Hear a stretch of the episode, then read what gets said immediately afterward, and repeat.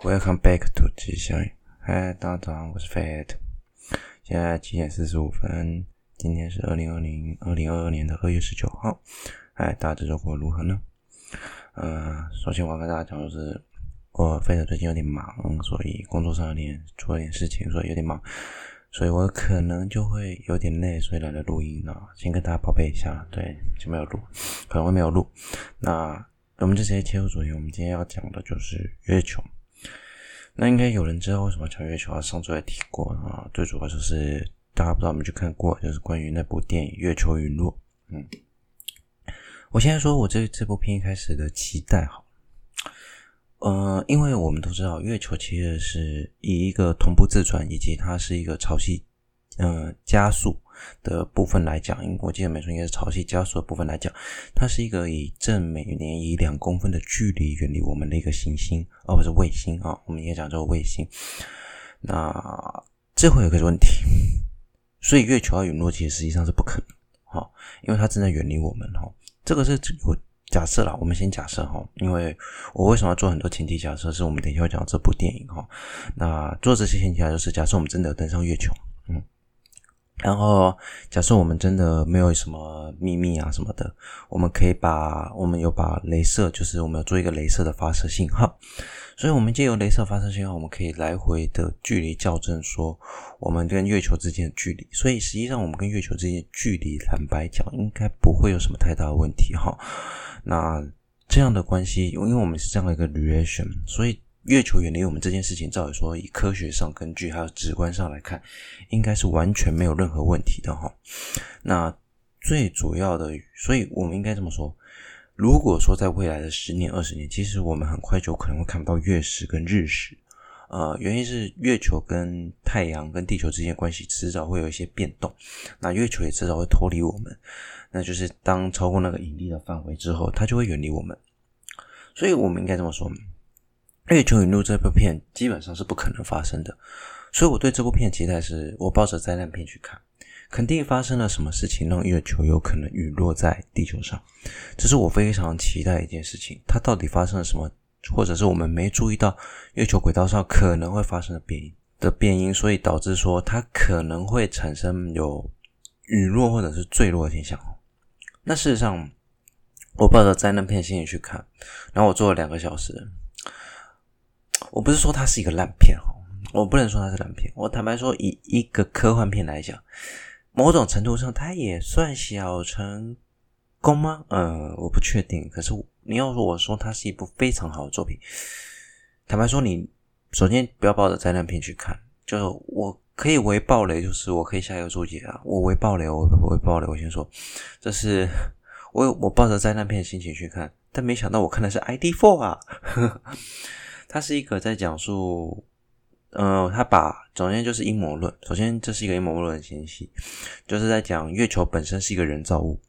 那它是所谓的巨型结构。那巨型结构是什么？大家去查，它是一个巨型结构科学。那简单来讲，就是人类在历史上创造说许多不大大小小很多种类的巨型结构物，例如说中国的万里长城。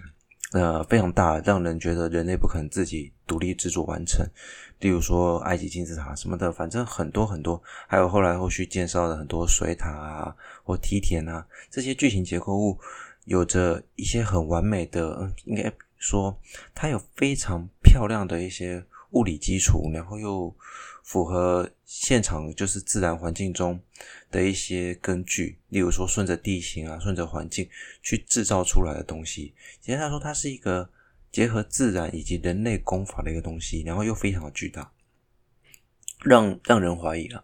那月球在属自然界嘛，我们可以说月球属于自然界。那它又配合了我们地球的生态，帮助了地球的生态运转。例如说，我们曾经讲过，月球的公自转。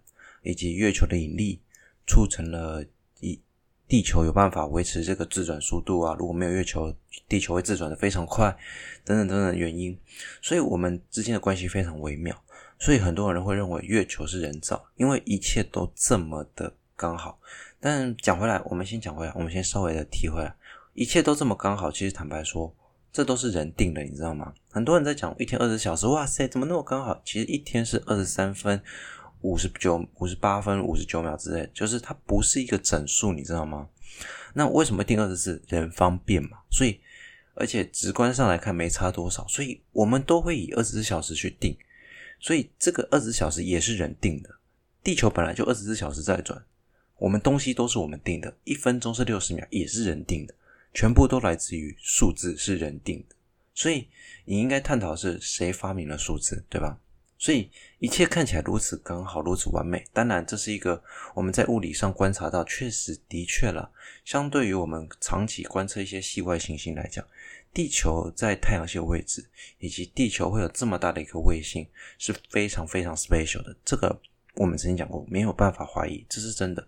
但你说它是一个巨型结构物，也就是说它是人造，然后它本身有一些动能，那你会问说，那这个动能应该是由谁提供？呃，嗯，你们可以去电影看了。反正我个人觉得他的理论可行啊，他的理论拿来把它当能量来源是可行的，非常可行。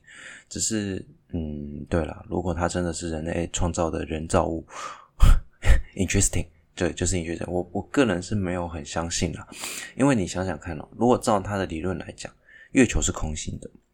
那当然，它本身中心放的质量够大哦，它中心放的那个能量来源质量够大，但是那个质量真的足够去创造说地约就维持这样的距离和维持这样的生态嘛？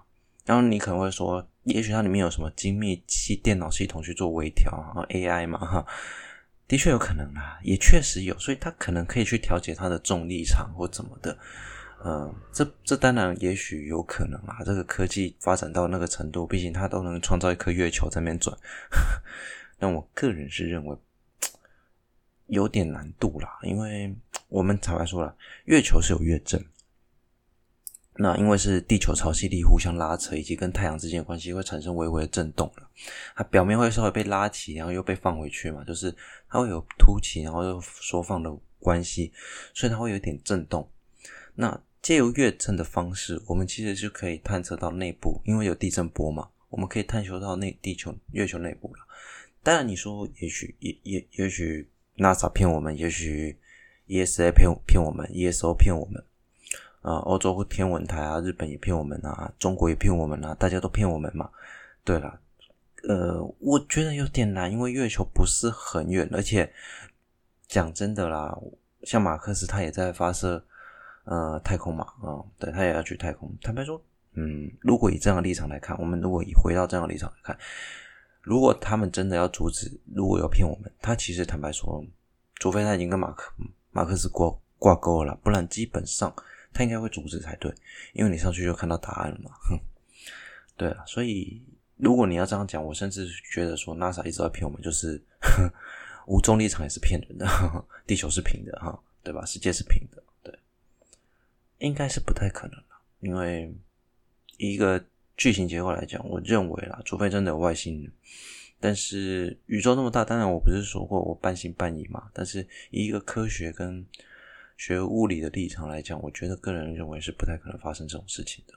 那你说月球会不会陨落？有，还是有可能，因为月球的背面我们曾经拍摄过，就是它是一个非常多坑洞的地方，因为它同一面朝向我们嘛，所以等于说它就是背面受到。腹背受敌就对，它背面都受到非常多撞击，所以会不会有一天有个大型的外来外系的天体，或者是从欧特云来的天体撞击，朝着月球跟地月之间轨道冲进来，撞到它，导致间接导致月球受到冲击，轨道变动，掉进了所谓的我们叫希洛半径里面，或者是什么半径里面，它掉进了那个比较内围的轨道半径里面的时候，它有可能会。